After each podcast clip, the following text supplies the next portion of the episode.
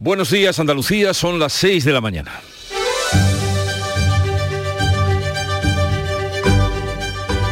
Despierta tu mente, descubre la realidad. En Canal Sur Radio, La mañana de Andalucía con Jesús Vigorra.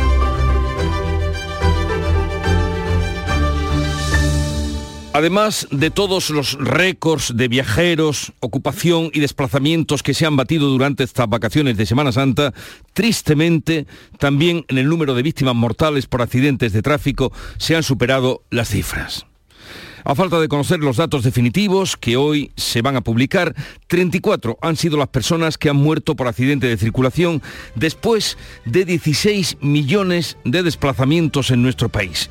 Una cifra que no se alcanzaba desde hace siete años. O sea, en asunto de seguridad en la carretera hemos retrocedido.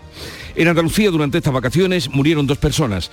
Veremos cómo queda finalmente el balance de la Semana Santa de este 2023 que hoy dará a conocer la DGT.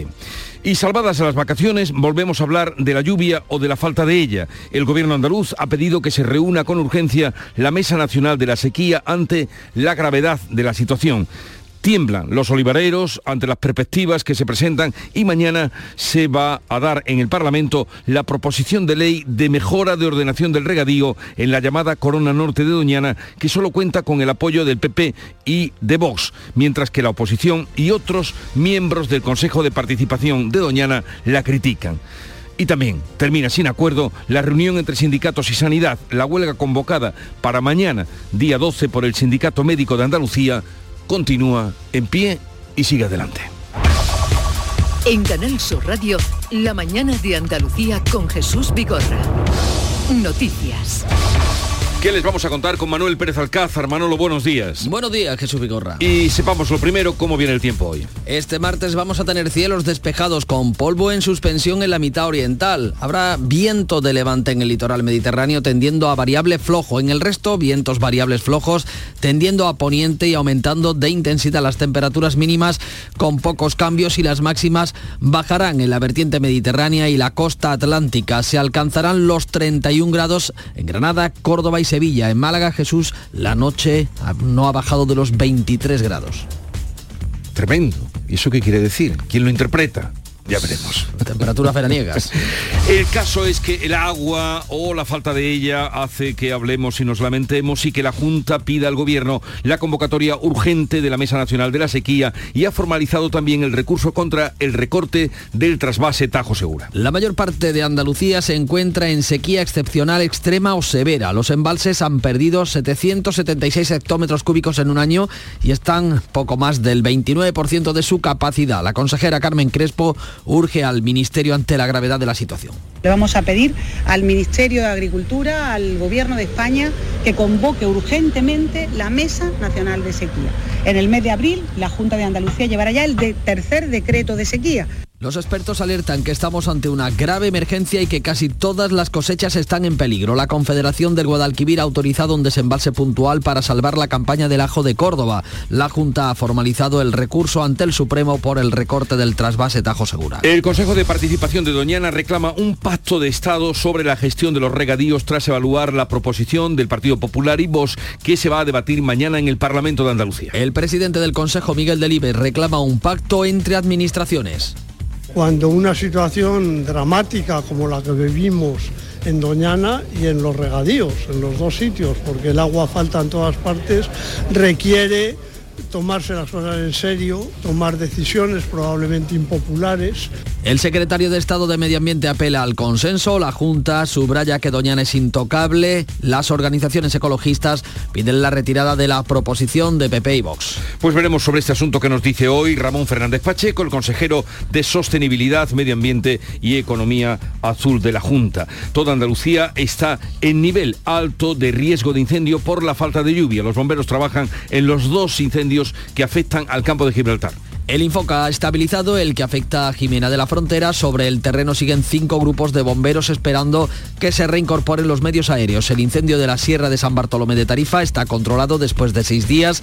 Las escasas precipitaciones y altas temperaturas mantienen en niveles alto y extremo el riesgo de incendio en toda Andalucía. Este martes 11 de abril comienza la campaña de la declaración de la renta. Los eh, gestores recomiendan revisar el borrador ya que el 35% contiene errores. Hasta el 30 de junio se puede presentar la declaración. Están obligados a hacerla los trabajadores con sueldo de más de 22.000 euros y aquellos que tengan dos pagadores y superen los 14.000. Este año se reduce la deducción por aportación a planes de pensiones privados. La Junta incorpora más de una decena de deducciones que van del alquiler o la compra de vivienda a la deducción por el nacimiento de un hijo o el aprendizaje de idiomas. Ante estos cambios, los gestores recomiendan revisar el borrador ya que el 35% contiene errores. El sindicato médico mantiene la huelga de mañana en atención primaria ante el fracaso de la reunión de la Mesa de la Sanidad que se celebró este lunes. La Junta y el sindicato médico se emplazan a una nueva reunión el 2 de mayo, aunque se mantiene la jornada de huelga para mañana. El SAS, que según el presidente del sindicato médico Rafael Carrasco,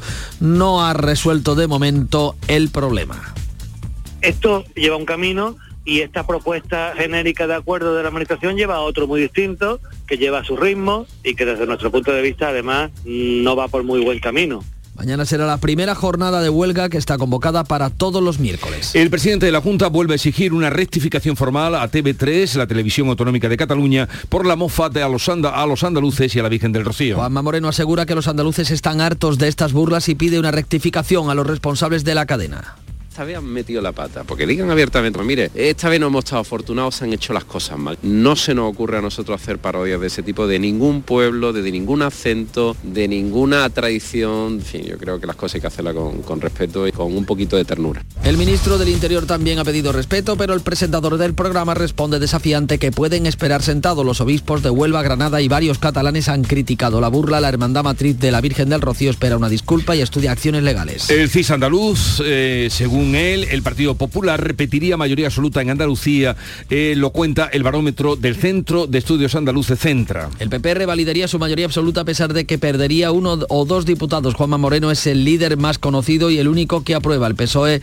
podría ganar un escaño, Vox perdería uno o dos. Adelante Andalucía podría quedarse con solo uno, mientras que el mayor crecimiento es por Andalucía, que pasaría de 5 a 8 o 9. Podemos mantiene su desafío al PSOE con las enmiendas a la reforma socialista de la ley del solo sí es sí. Los morados han presentado una enmienda similar a las de Esquerra y Bildu para forzar un acuerdo con la mayoría de investidura. Defienden una modificación puntual para que la violencia o intimidación en la agresión sexual sea considerada como agravante, pero sin rebajar la importancia del consentimiento. El PSOE considera que no resuelve el problema de las rebajas de condena. En Algeciras hoy segunda sesión del macrojuicio contra el clan de los Castañas, después de que 62 de los acusados hayan pactado una sentencia de conformidad. La mayor parte de los acuerdos corresponden a penas de dos años de prisión para integrantes de la organización en sus escalafones inferiores. La Fiscalía ha retirado su acusación contra otros 20 que quedan eximidos del caso. Contra los seis que no se han presentado a juicio se ha emitido una orden de búsqueda. Finaliza la operación de Semana Santa con récord de pernoctaciones, sí, pero también de víctimas en las carreteras. El número de víctimas en todo el país es de 34, la Semana Santa más trágica en los últimos siete años. La cifra todavía es provisional. En Andalucía serían dos las víctimas mortales. También ha habido más desplazamientos. La previsión era de récord, 16 millones. Y en deportes, el Sevilla ya prepara el duelo ante el Manchester United del jueves. El equipo se ha ejercitado con todos los efectivos disponibles, salvo Jordán y Tecatito Corona. El Betis va a recurrir la cartulina roja que vio Canales en el duelo ante el Cádiz. Entiende que hay un error manifiesto del VAR, mientras que el Cádiz ha anunciado que el partido contra el Real Madrid que se disputa en el Mirandilla el próximo sábado va a ser día del club y gratuito para los socios. Estas son las noticias que le vamos a contar, pero sepamos ahora, conozcamos cómo refleja el día la prensa que ya ha repasado y resumido para ustedes. Paco Ramón, buenos días Paco. Muy buenos días Jesús. Disparidad de informaciones en los principales diarios hoy, aunque todos, en todos aparece de una manera más o menos destacada la repentina muerte del escritor Fernando Sánchez Dragó. En la prensa que se edita en Andalucía, la sequía es el principal asunto. En Málaga hoy podemos leer que el campo ya alerta de la destrucción del empleo por el efecto de la sequía. También que espera un tercer decreto de la Junta de Andalucía este mes eh, con nuevas infraestructuras. En el diario de Sevilla, la sequía condena a Sevilla a un verano con cortes si no llueve. La capital se acerca a las restricciones si no hay nuevas precipitaciones de aquí hasta el próximo mes mm, de junio. En el diario de Cádiz, sobre el juicio a los Castaña, los narcos más poderosos de la provincia acaban en el banquillo. Comienza ese juicio con 62 condenas pactadas con la Fiscalía. En Ideal de Granada leemos que una sentencia permite a 76 parkings de la capital reclamar 3 millones de euros por el IBI, por el impuesto de bienes inmuebles. Y en el ABC de Sevilla, la Semana Santa evidencia el problema de suciedad de la ciudad. El fracaso de la campaña del IPASAN, dice el diario de Vocento, deja abierto el debate sobre la imagen de Sevilla en los grandes acontecimientos. En el país, a cuatro columnas, Ferrovial se arriesga a un coste fiscal millonario por su traslado. La Junta de Accionistas votará el cambio de su sede a los Países Bajos el próximo jueves.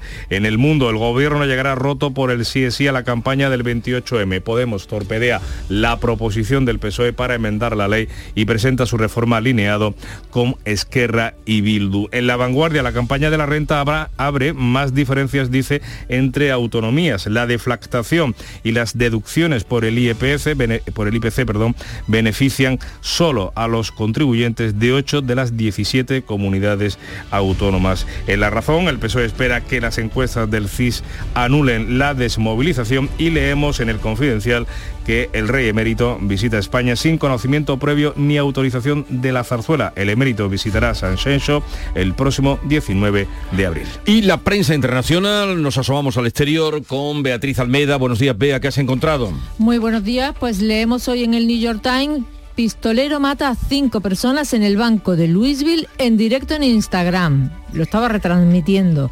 Era un empleado del banco. En el Reino Unido la prensa lleva hoy mayoritariamente en portada la huelga de médicos de cuatro días que comienza este martes. Dice el Daily Express, no te pongas enfermo, la huelga de médicos va a doler. Recogen también el viaje de Biden a Irlanda. El Belfast Times cuenta que según la Casa Blanca el presidente está muy contento porque va con tiempo, cuatro días, y va a visitar el pueblo de su bisabuelo que era irlandés.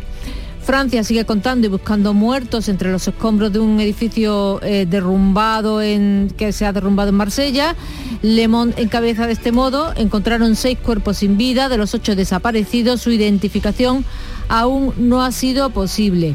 Y el diario Aurora de Tel Aviv, en Israel, dice que Netanyahu ha readmitido al ministro de Defensa que destituyó por criticar su reforma de los jueces, que la decisión la toma después de una fuerte escalada de protestas y que el embajador palestino en Egipto dice que están listos para negociar.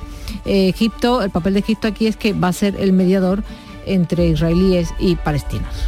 Y la mañana de Andalucía comienza, como ustedes saben, cada día a las 5 con el Club de los Primeros. Y Charo Padilla, buenos días, Charo. ¿Qué tal, querido? Buenos días. ¿Qué has encontrado esta mañana? ¿Qué te ha sorprendido? Pues mira, por ejemplo, un biólogo, José Miguel, que trabaja en la Consejería de Medio Ambiente, que, eh, bueno, con, la fauna y con, y con todas las especies, algunas eh, en peligro de extinción. Eh, iba hacia Fuente de Piedra, si no recuerdo mal, y ahora mismo está metido en, en las aves acuáticas, en observar las aves acuáticas y los humedales y demás. Me parece súper interesante lo que nos ha contado, depende de qué época del año pues observa o no, eh, depende qué, ave, en fin. Y él también se levanta temprano porque tiene que hacerlo a primera hora de la mañana. ¿Tú te has asomado alguna vez a la fuente de piedra?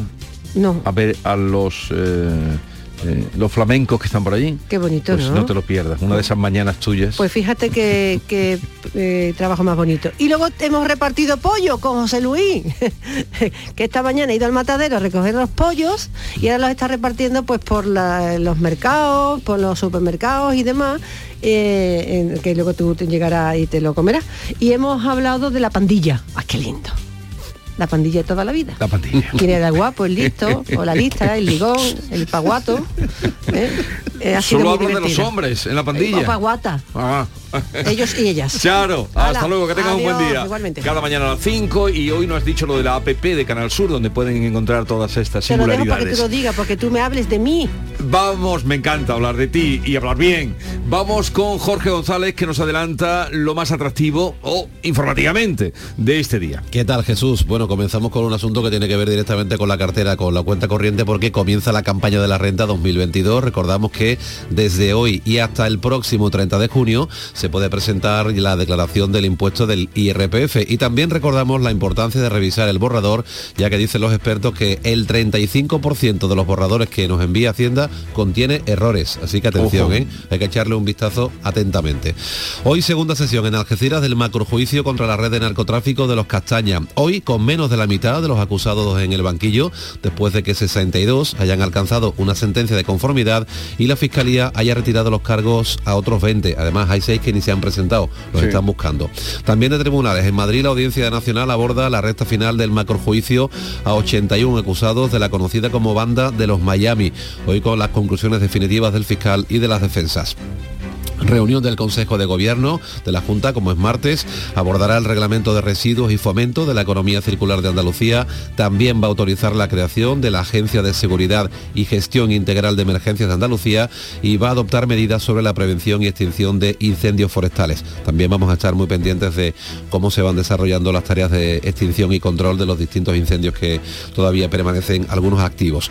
En Valencia, la ciudad de Valencia inicia hoy un proyecto piloto interesante. Va a probar el funcionamiento de la semana laboral de cuatro días durante cuatro semanas.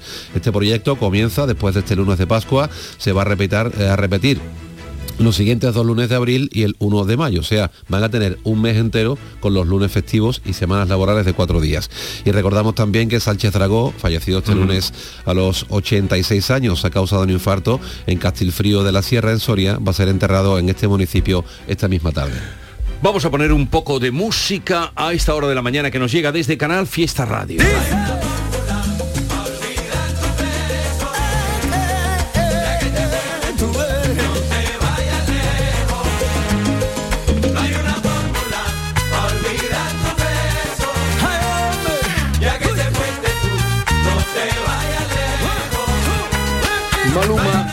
Mar Anthony hablan de esta fórmula para aligerar el peso. Quiero pensar que será bailando, ¿no? Hombre, evidentemente. No los había reconocido, no sabía quiénes eran y decía yo, mira, me suena esto ¿Quiénes como a son? Mar Anthony. Ah, sí, te sonaba Sí, sí, Mar Anthony. totalmente.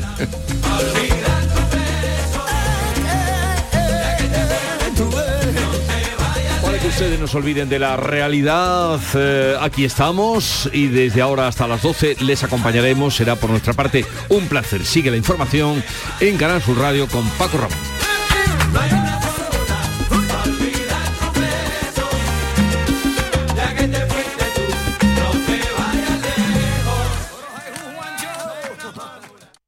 Del 13 al 16 de abril, en Fibes Sevilla se celebra la primera edición de la Feria Andaluza de Arte y Cultura.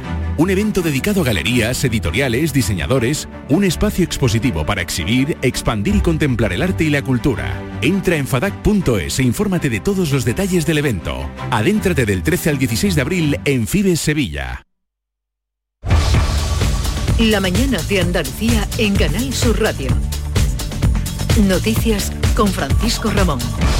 6 y 17 minutos de la mañana, seguimos contándoles y ampliando toda la información de este martes. El gobierno andaluz ha pedido ya que se reúna con urgencia la Mesa Nacional de la Sequía ante la gravedad de la situación en nuestra comunidad, con los pantanos por debajo del 30%. La Junta ha presentado también el recurso ante el Tribunal Supremo por el recorte del trasvaje Tajo Segura, aprobado por el Ejecutivo Central, que afecta principalmente a la provincia de Almería. Rocío Amores. La consejera de Agricultura ha asegurado que la posición de Andalucía, Murcia y Valencia es conjunta. El recorte de agua procedente del trasvase Tajo Segura se ha realizado sin criterio científico, dicen, y así se lo ha hecho saber al Tribunal Supremo para que se suspenda este recorte. Escuchamos a la consejera de Agricultura, Carmen Crespo. El recurso se presenta hoy, ya hemos pedido, pedimos a través del Consejo de Gobierno y hace eh, tiempo que nos dejaran audiencia por parte del Supremo para poder presentarlo y ya se presenta hoy, incluye eh, por supuesto las medidas cautelares que hemos decidido las tres comunidades autónomas pedirlas para que en estos momentos de sequía no se haga lo que pensaban hacer, que era el recorte del Tajo Segura.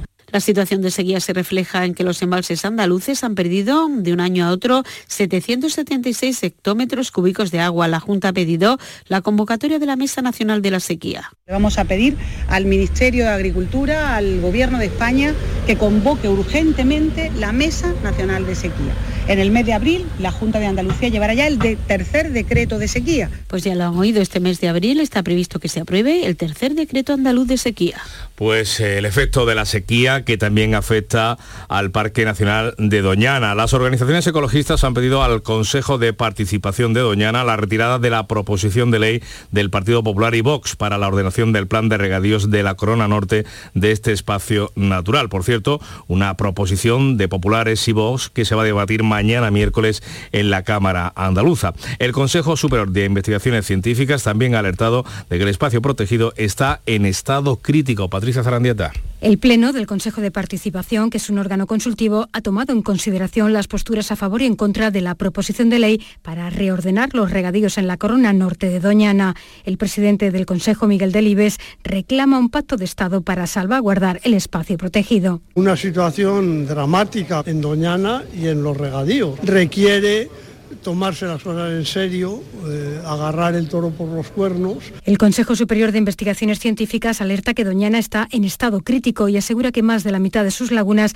han desaparecido. Desde organizaciones ecologistas como WWF, su portavoz Juanjo Carmona piden su retirada máxime tras el informe del CSIC. Esto acaba de nuevo en Europa, en el Tribunal Europeo, con la Comisión pidiendo sanciones mm, con ese informe España va a ser condenada. Sí, El secretario de Estado de Medio Ambiente, Hugo Morán, apela al consenso. No se debería venir al Consejo de Participación de Doñana a hablar de hechos consumados, sino que debería de abrirse un proceso de diálogo. El consejero de Medio Ambiente, Ramón Fernández Pacheco, subraya que Doñana es intocable. Los agricultores de la Corona Norte no pueden esperar más. El Grupo Parlamentario Popular se ha visto obligado a presentar esta proposición de ley que parte de una premisa que es innegociable, y es que el acuífero de Doñana no se toca. La Comisión Europea ha advertido a España de sanciones económicas si no protege el humedal de Doñana. Seguimos hablando de las consecuencias de la falta de lluvias o las consecuencias de la sequía.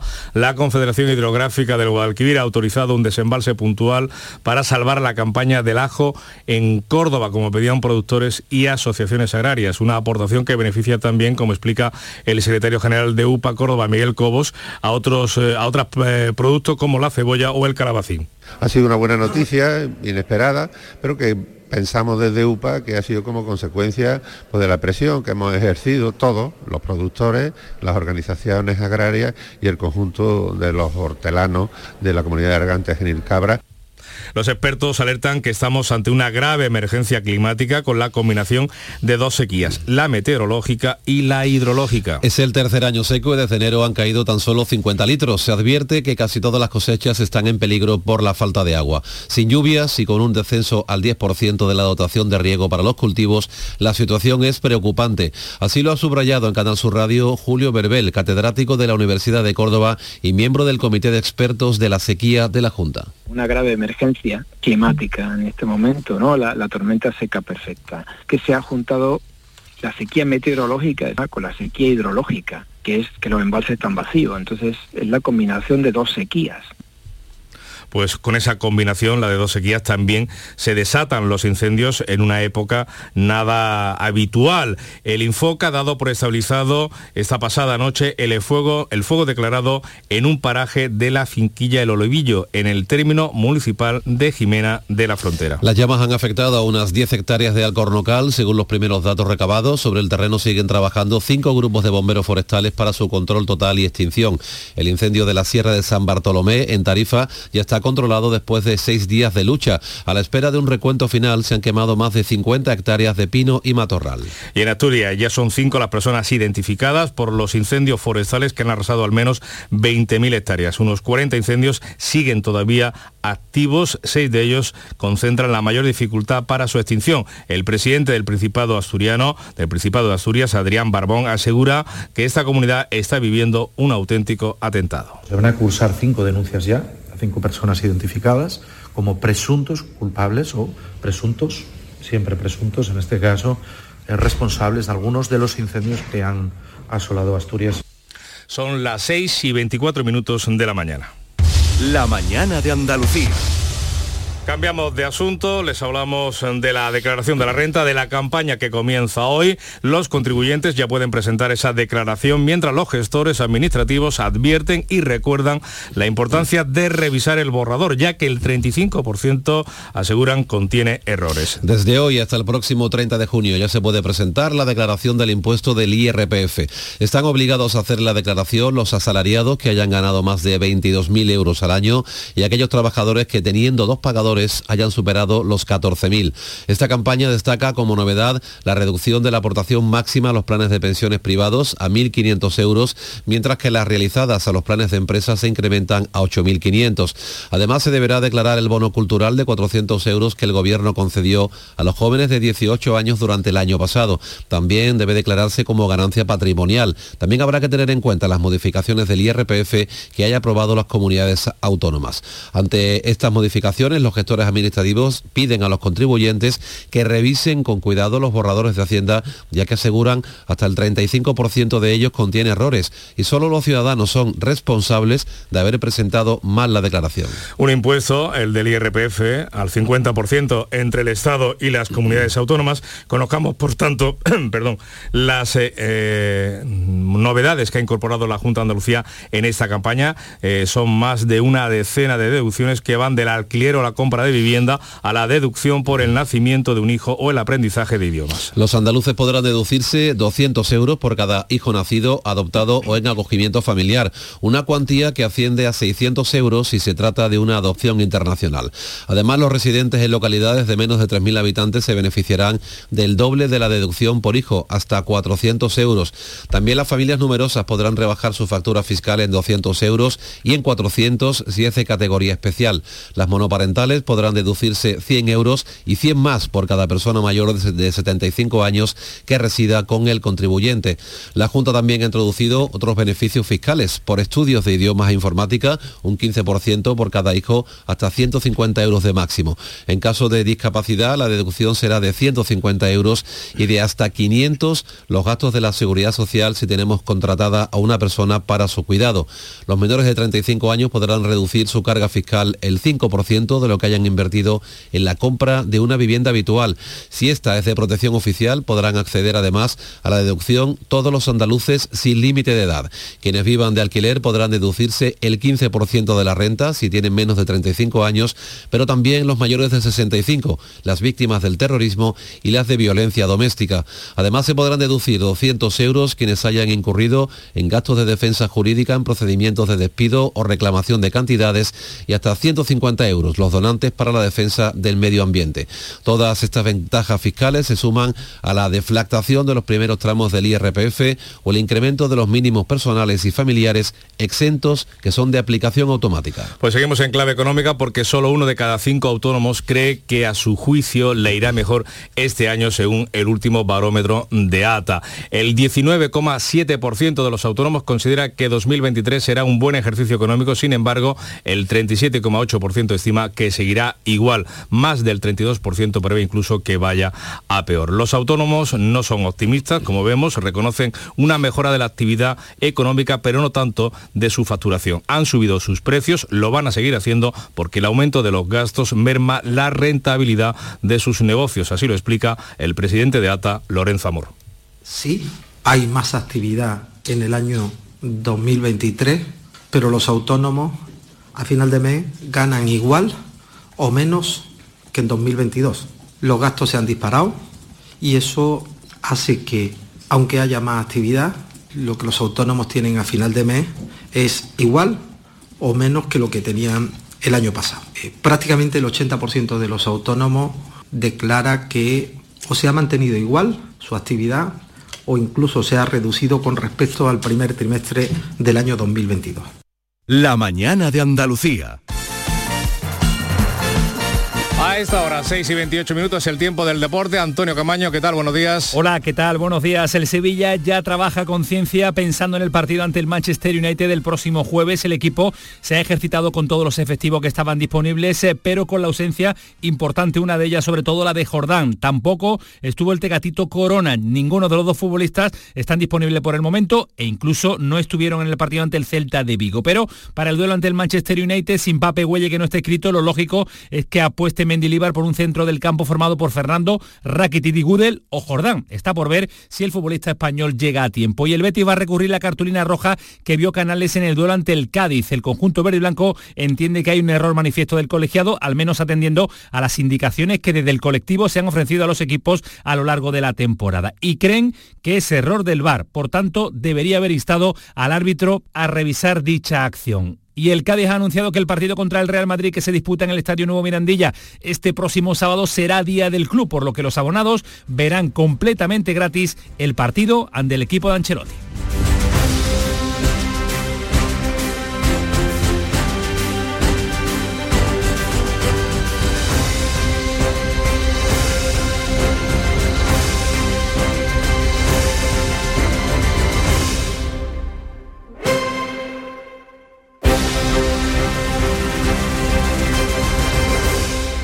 Canal Sur Radio.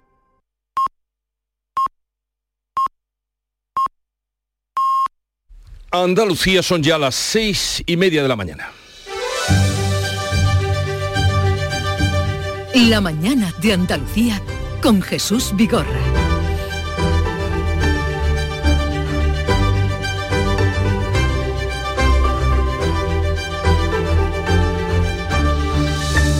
Una mañana en la que han experimentado altas temperaturas sorprendentes en Málaga y en la que vamos a resumirles en titulares las noticias más destacadas que les estamos contando. Lo hacemos con Jorge González. Andalucía pide la convocatoria urgente de la mesa de la sequía con los pantanos que están por debajo del 30%. La situación es de emergencia grave, están en peligro casi todas las cosechas. La Junta formaliza su recurso contra el recorte del trasvase Tajo Segura y Doñana reclama un pacto de Estado sobre la gestión de los regadíos. Hoy comienza la campaña de la declaración de la renta. Los gestores recomiendan revisar el borrador ya que el 35% contiene errores. La Junta incorpora nuevas deducciones fiscales en materia de vivienda, educación y natalidad. Ventajas fiscales que se suman a la deflactación de los primeros tramos del IRPF. Los médicos mantienen la huelga en atención primaria prevista para mañana miércoles. Concluye sin acuerdo la reunión del SAS y los sindicatos, pero seguirán negociando y se emplazan a un nuevo encuentro el próximo 2 de mayo. El presidente de la Junta vuelve a exigir una rectificación formal a TV3 por la mofa a los andaluces y a la Virgen del Rocío. Juanma Moreno dice que los andaluces están hartos de burlas. Los obispos de Huelva y Granada y otros catalanes critican la burla sacrílega contra la Virgen la Hermandad Matriz estudia acciones legales. Hoy continúa el juicio segundo día contra el clan de los Castañas tras el pacto de la Fiscalía con 62 acusados. La mayor parte de esos acuerdos se corresponde con penas de dos años de prisión para los miembros de menor rango de la banda criminal. Para el cabeza del clan, el Ministerio Público pide 15 años y 9 meses de prisión y más de 100 millones de euros. ¿Y el pronóstico del tiempo para hoy cómo viene? Pues un día más con cielos despejados. Atención porque puede haber polvo en suspensión en la mitad oriental de Andalucía. Los vientos seguirán soplando de levante en la costa mediterránea, tendiendo a variables flojos. En el resto, también flojos variables, tendiendo a poniente y aumentando de intensidad por la tarde. Las temperaturas mínimas con pocos cambios y las máximas van a bajar un poquito a la vertiente mediterránea y en la costa atlántica. Se van a alcanzar 31 grados en Granada, en Córdoba y en Sevilla.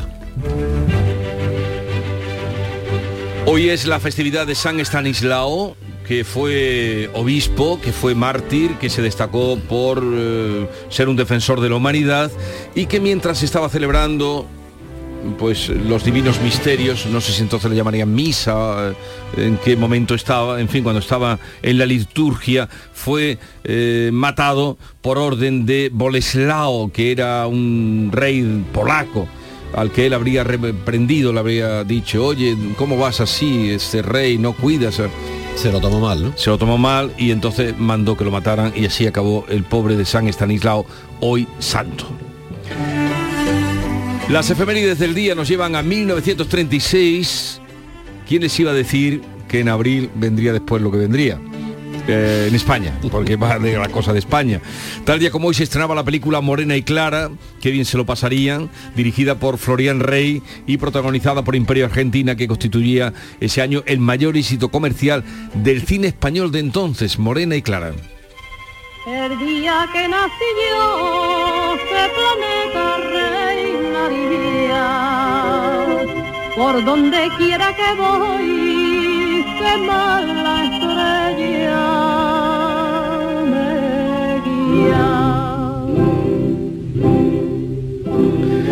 Qué mala estrella la que vendría meses después, ¿eh? en aquella España del 36 tan felices viendo Imperio Argentina.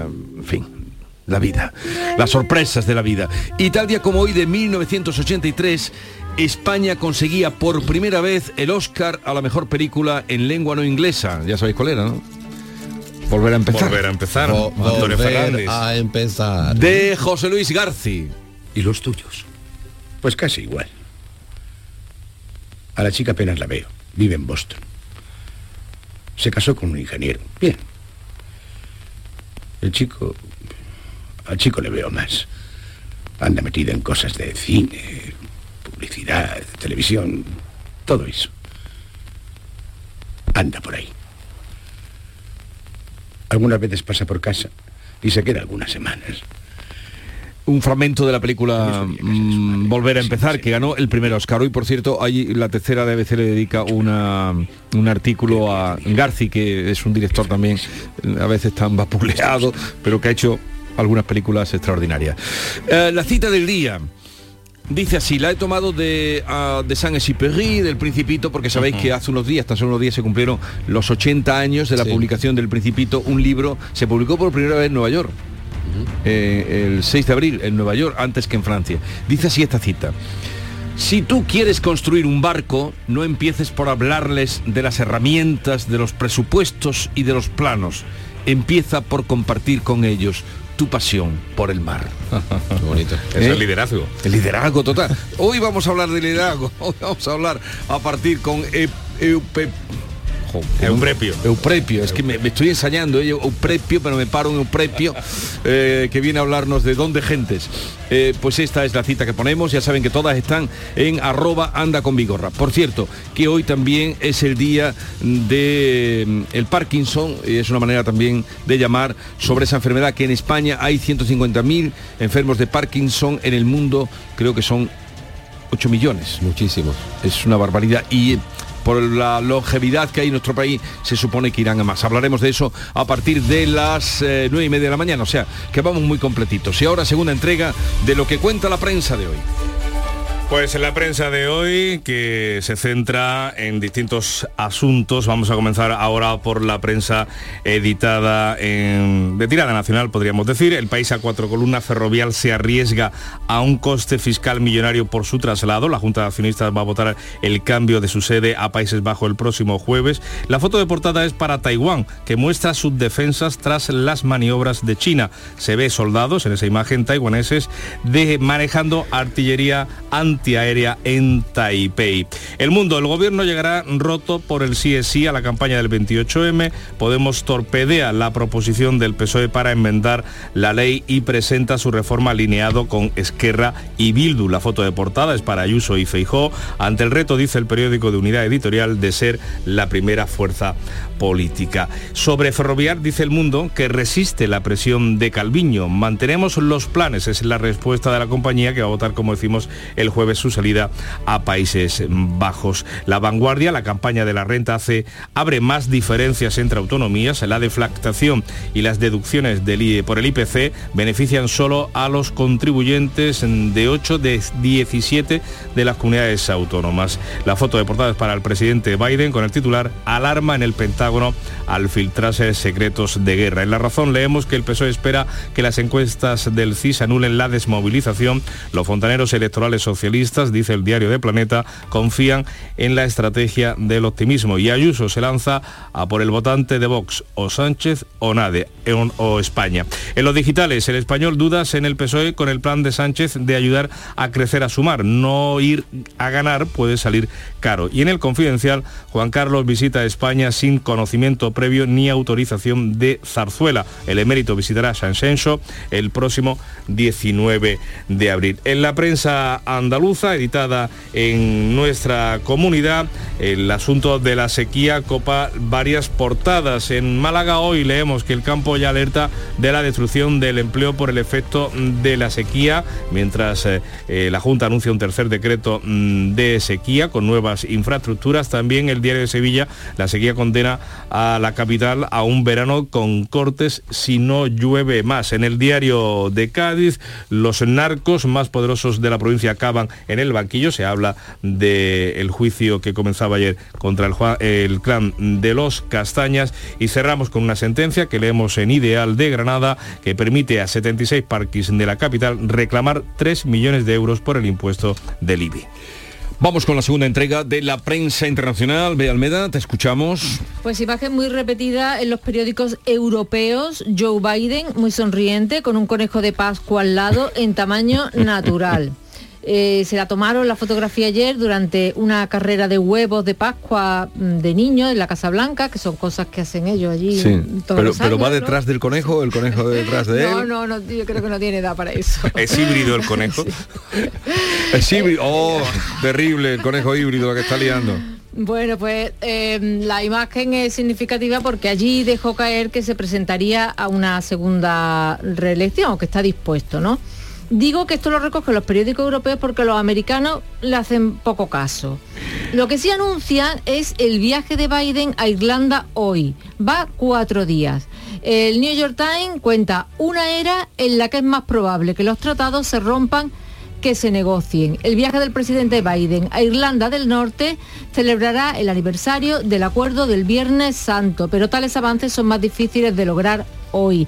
Y muestra de ello, pues eh, la leemos en el Belfast Telegraph, que informa de que la policía está revisando imágenes de jóvenes lanzando cócteles Molotov ayer durante un desfile ilegal en conmemoración del alzamiento de Pascua en la ciudad de Derry que es una efeméride de 1916. Y tenemos otro tiroteo en Estados Unidos, esta vez en un banco. Un empleado ha abierto fuego con un rifle. ¿Qué cuentan los periódicos? El Wall Street Journal, que el, el pistolero es un empleado del banco de 25 años, que retransmitió en vivo el tiroteo.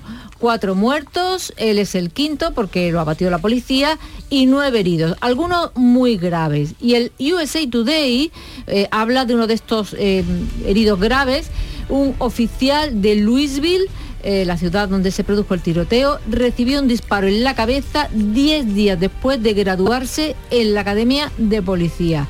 Lo han operado y está crítico. Vaya. ¿Y en Israel la noche tiene alguna novedad? Cuéntanos. El Aurora de Tel Aviv es un diario en español. Cuenta que Netanyahu ha readmitido al ministro de Defensa que destituyó por criticar su reforma de los jueces y toma la decisión después de una fuerte escalada de protestas y que una delegación egipcia eh, viajó ayer a la zona para reunirse con líderes israelíes y palestinos en un intento de recuperar la calma. Y de Egipto habla el Washington Post, porque se han filtrado documentos secretos del, Pentano- del Pentágono sobre la guerra de Ucrania. Uno de ellos revela que Egipto planeó secretamente suministrar cohetes a Rusia. El presidente El Sisi planeó en febrero producir 40.000 cohetes eh, para Moscú. Y termino con un artículo en Berlín, en el Berliner Zeitung. Paco, ¿esto te gusta? Dime. Eh, se pregunta, ¿cómo resolvería ChatGPT la guerra de Ucrania? Le preguntamos a la inteligencia artificial y escribe dos cartas, una a Putin y otra a Zelensky, y redacta un tratado de paz. Las cartas pueden leerse, son Sí. perfectas, vamos. Y el tratado de paz, pues bueno, lo avanzo aquí un poquito. Dice, los firmantes de este tratado, el gobierno de la Federación Rusa y el gobierno de Ucrania, reconocen, artículo 1, alto el fuego. Artículo 2, establecer una zona desmili- desmilitarizada. Artículo 3, auno- autonomía para las regiones de Donetsk y Lugansk. Ucrania otorga a estas regiones un estatus de Ujú. autonomía especial dentro de su obrera, ta, ta, ta, ta, ta, ta. Eh, artículo 4, 5, 6, en fin, un tratado de, de paz. En Pero no sé por qué, por qué no acuden al chat GPT y lo arreglan de una vez, ¿no? Mira, Eso es pregunta de examen. Historia contemporánea, redacte usted un, a lo mejor ahí un está la plan de paz. Bien, continuamos, son las 6 de la mañana, 43 minutos. Sigue la información con Paco Ramón. La mañana de Andalucía.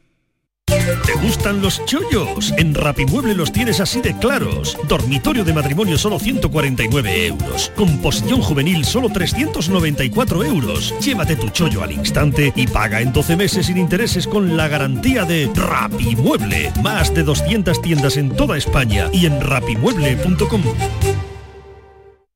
Hay gente para todo y el programa del Yuyu es de gente que le pone humor y alegría al día a día. Esto ha pasado en una youtuber de Tailandia que se ha grabado comiéndose un murciélago. Les gusta mirar el lado bueno de la vida por muy surrealista que pueda parecer. Tomaba una, una gran sopa, una sopa de picadillo para ir a echar murciélago. de aquí. El programa del Yuyu, gente genuinamente original. Dejaros ya de hacer el primo. En vez de un murciélago, comerse un langostino. De lunes a jueves a las 10 de la noche. Más Andalucía. Más Canal Sur Radio. La mañana de Andalucía en Canal Sur Radio. Noticias con Francisco Ramón. Cuando son las 6 y 44 minutos de la mañana, les contamos eh, la reunión que concluyó sin acuerdo ayer en la mesa de la Sanidad Pública Andaluza. Los sindicatos eh, médicos y la Junta de Andalucía se han emplazado a una nueva reunión ya el 2 de mayo, por lo que se mantiene la huelga en la atención primaria convocada por el sindicato médico prevista para mañana miércoles. Guillermo Polo. Ocho horas han sido insuficientes para alcanzar un acuerdo, y eso pese a que el SAS ha aportado un nuevo documento que, sin embargo, ha merecido el rechazo general de todas las centrales médicas, porque dicen no solventa los problemas reales que plantean para la atención primaria. Rafael Carrasco, presidente del Sindicato Médico Andaluz. Sí, sí, las distancias siguen tan marcadas como antes. Nosotros pensamos que el gran problema que tiene la atención primaria en Andalucía es la demora de la paciente para ser atendido por su médico de cabecera, la falta de médicos de cabecera, la falta de pediatras, y en este documento no hay ninguna propuesta para paliar ese problema. Pese a ello, se mantiene el diálogo y se ha fijado un nuevo encuentro para el 2 de mayo. Carmen Bustamante, directora general de personal del Servicio Andaluz de Salud. Nos hemos comprometido a elaborar un nuevo documento que recoja las aportaciones tanto de la Administración andaluza como las organizaciones sindicales, de forma que nos volvemos a ver y a citar en nueva mesa técnica el próximo 2 de mayo. Un nuevo encuentro que no evita la huelga en atención primaria convocada por el sindicato médico en toda Andalucía para los miércoles. El primer paro está previsto para mañana. A vueltas con la polémica de TV3 y su burla de la Virgen del Rocío, el presidente de la Junta, Juanma Moreno, ha pedido una rectificación formal a la cadena pública catalana. Juanma Moreno ha asegurado que los andaluces están hartos de este tipo de chanzas hacia las costumbres y la cultura andaluza y pide una rectificación a los responsables de la cadena autonómica. Esta vez han metido la pata, porque digan abiertamente, mire, esta vez no hemos estado afortunados, se han hecho las cosas mal. No se nos ocurre a nosotros hacer parodias de ese tipo de ningún pueblo, de ningún acento, de ninguna tradición. En fin, yo creo que las cosas hay que hacerlas con, con respeto y con un poquito de ternura. El presidente de la Hermandad Matriz en de Almonte espera una disculpa también de la Generalitat y estudia acciones legales eh, que no van a ser sencillas. Santiago Padilla cree que detrás de esta parodia existe un propósito sobre todo político. que sepamos que esto no es un desliz ni es una cuestión que se ha producido al azar. No, no, esto está pensado, estudiado y perfectamente planteado porque es la línea argumental de programa. El obispo de Huelva ha criticado también esta, esta broma, esta burla. También el arzobispo de Granada, José María Gil Tamayo, que la ha tachado mm, de burla sacrílega. A ellos han unido también prelados catalanes. Y hablamos de política porque el PP repetiría mayoría absoluta en Andalucía, según los datos del barómetro de Centro de Estudios Andaluces, el Centra. Los populares revalidarían su posición a pesar de que podría perder uno o dos eh, parlamentarios que en ningún caso afectarían a la mayoría absoluta que hoy disfruta. Juanma Moreno es el líder más conocido y el único que aprueba. El PSOE podría ganar un escaño. Vox perdería uno o dos y adelante Andalucía podría quedarse con solo uno mm, o dos diputados. El mayor in- incremento, el mayor crecimiento lo obtiene por Andalucía. Podría pasar mm, de 5 a 8 o nueve escaños. Y hablamos ahora de Podemos porque mantiene su desafío al PSOE con las enmiendas mm, a la reforma socialista de la ley del solo sí es sí. Los morados han presentado una enmienda similar a las de Esquerra y Bildu para forzar un acuerdo con la mayoría de investidura. Escuchamos a Isa Serra.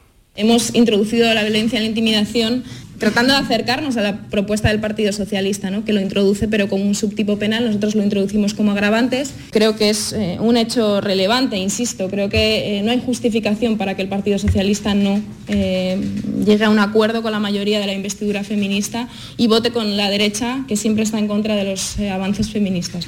La portavoz del PSOE, Pilar Alegría, considera que el problema creado con la ley, con las rebajas de condenas, va a persistir con estas enmiendas.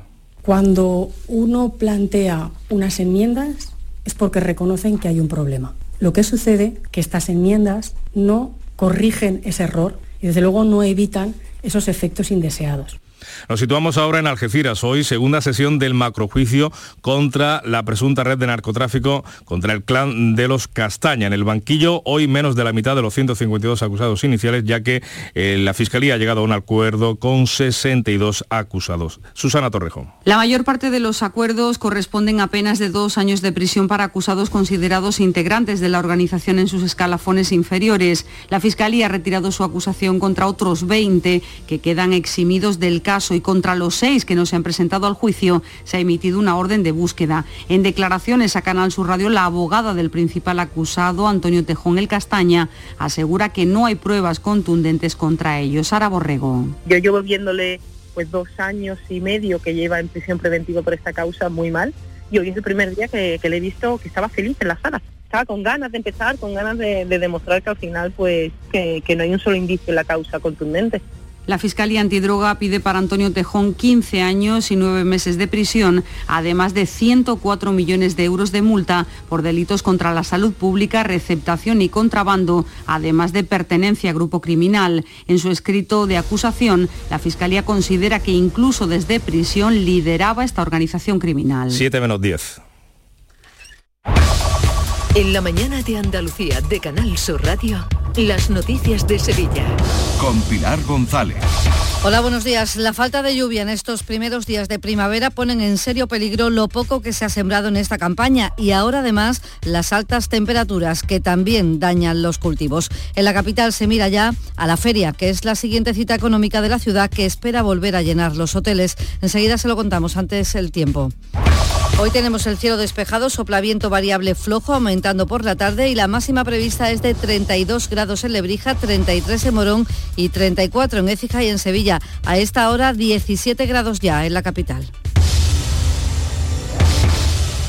Te sienta, chiquilla, que bien te sienta. Qué bien te sienta tu traje de flamenca Aires de Feria. Sus nuevos diseños te van a enamorar. Lunares, colores y texturas, reflejos de nuestra tierra. Aires de Feria. Trajes de flamenca llenos de elegancia, sensualidad y creatividad. Aires de Feria. Enamorados de Andalucía. Traje de aires de feria gitana, que bien te sienta. Villanueva del Ariscal con sus jóvenes. Los días 14 y 15 de abril te esperamos en el recinto ferial. Podrás disfrutar de los conciertos gratuitos de Robin Torres y DJ David Cueto el viernes 14 y de Juan Lu Montoya y DJ Manu Piedra el sábado 15. Ven a disfrutar con nosotros. Villanueva del Ariscal, orgullo del Aljarafe. En Canal Sur Radio, las noticias de Sevilla. El campo sevillano está seco, sufre la falta de lluvias y ahora también las altas temperaturas. Dice el responsable de la COAG en Sevilla, Ramón García, que por ejemplo el trigo tiene ya el color de junio y se está secando. Los cereales en general se han perdido y las hortícolas de verano no resisten. Estas temperaturas altas con tanta calor, unos días que los días que son muy largos, pues eh, el, color típico que tenían que deberían de tener los trigos en el mes de junio pues adelantado ya al mes de abril.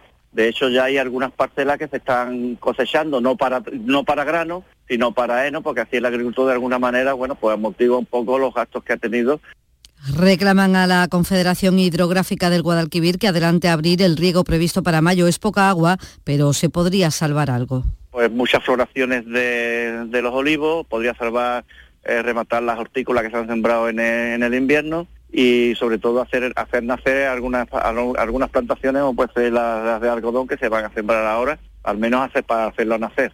La Confederación Hidrográfica del Guadalquivir ha convocado para el próximo lunes la comisión de desembalse. En los pantanos de los que se abastece Masesa hay agua para consumo humano para año y medio. El responsable de la empresa, Jaime Parot, advertía ya de que si no llueve en este mes y el que viene habrá que tomar medidas. Cuidado, que no está lloviendo, que tenía que haber llovido y que esto puede abocarnos a una situación delicada. ¿Cómo vamos a salir de ella? Pues la empresa siendo más eficaz y reduciendo las pérdidas de agua en la red y los vecinos, el sector turístico, las familias, pues ahorrando todo lo que se pueda. Esta noche ha quedado extinguido el fuego declarado la pasada tarde en una nave de mobiliario de Ecijay que obligaba la intervención de bomberos de cuatro parques de la provincia. Finalmente la nave sigue en pie, se temía que colapsara, pero no ha sido así y tampoco ha afectado a las naves colindantes.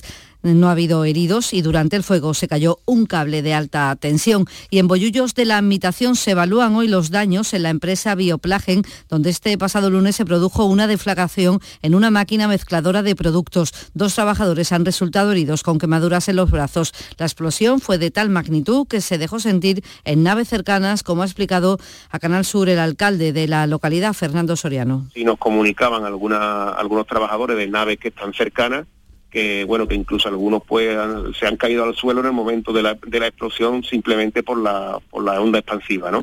Son las 6 de la mañana y 54 minutos. Y tras la Semana Santa, el llamador de después.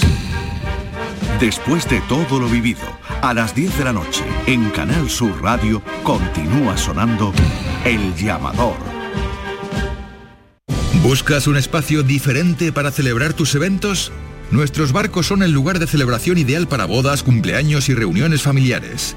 Sorprende a tus invitados con una experiencia inolvidable con Cruceros Torre del Oro. Más información en el 954 561 692 o en crucerosensevilla.com. En Supermercados Más celebramos nuestro 50 aniversario y lo hacemos regalando 135 experiencias top y con más de mil ofertas, como la leche Granja Ríosol en abril desde 0,88 euros el litro. Disfruta de un año de regalos en tus Supermercados Más y en supermercadosmás.com. Cada mes un premio diferente. Consulta condiciones en nuestra web. Las noticias de Sevilla. Canal Sur Radio. Terminada la Semana Santa con los hoteles al 92% de media, según el ayuntamiento, ahora se mira ya a la feria con todo lo que queda aún por hacer en el recinto ferial donde se están montando las casetas y llegan estos días el grueso de las atracciones. En Canal Sur Radio el alcalde Antonio Muñoz ha adelantado que la ocupación hotelera en esta feria de abril rondará el 85%, aunque dice que todavía es pronto para cerrar cifras el comportamiento del turista o de las personas en los últimos años es agotar hasta el último momento para hacer una reserva, para decidir viajar, pero teniendo en cuenta que la fecha, lo atractivo de la feria de abril, eh, estoy seguro que vamos a alcanzar eh, como mínimo ese 85%. Hoy se presenta el proyecto Sevilla Capital Mundial del Enganche. Las actividades serán el sábado del alumbrado y el domingo de feria en lugares como la Plaza de España, el Prado de San Sebastián y la Plaza mm, de Toros. Y los trabajadores de la grúa municipal y la empresa están citados este mediodía en el SECLA para tratar de evitar la huelga en feria y después de una Semana Santa de paros. El portavoz sindical Santiago López insiste en exigir que la nueva concesionaria aplique el convenio específico que tenían desde hace años y rechaza un convenio genérico. Más allá no vamos a llegar. La enmienda que quiso hacer la empresa no se la vamos a admitir porque ellos lo que quieren es precarizar servicios, quieren introducir, aparte de nuestro convenio, un segundo convenio en el servicio, eso es impensable, en el que sería el andaluz y todas las personas que entrasen nuevas entrarían con ese convenio. Estamos hablando de empezar a ganar mil euros o menos incluso de mil euros. En la crónica política les contamos que el PSOE sevillano ha comenzado su precampaña ante las próximas municipales. El candidato socialista a revalidar su cargo en el ayuntamiento, Antonio Muñoz, ha mantenido una primera reunión con la dirección provincial y se presenta como referente del municipalismo socialista. Hemos demostrado que somos un gobierno de diálogo con otras administraciones públicas, pero al mismo tiempo un gobierno reivindicativo para defender el papel de Sevilla. Por tanto, aquí está la candidatura encabezada por mí. Es una gran satisfacción como como socialista. El candidato del PP a la alcaldía de Sevilla, José Luis Sanz, ha presentado su modelo de ciudad a los empresarios de la construcción en el foro de Gaesco y ha propuesto la reordenación de la Avenida de la Constitución con el traslado del carril bici y un nuevo pavimento, 23 microaparcamientos en distintas zonas de la ciudad y una nueva gerencia de urbanismo para agilizar trámites. Una nueva gestión urbanística eh, que busque un urbanismo sostenible como motor de la mejora de la calidad de vida de los sevillanos una nueva gestión urbanística que contemple el impulso político y personal del alcalde, la reactivación fundamentalmente de la gerencia municipal de urbanismo, buscando una nueva gerencia municipal de urbanismo, la planificación.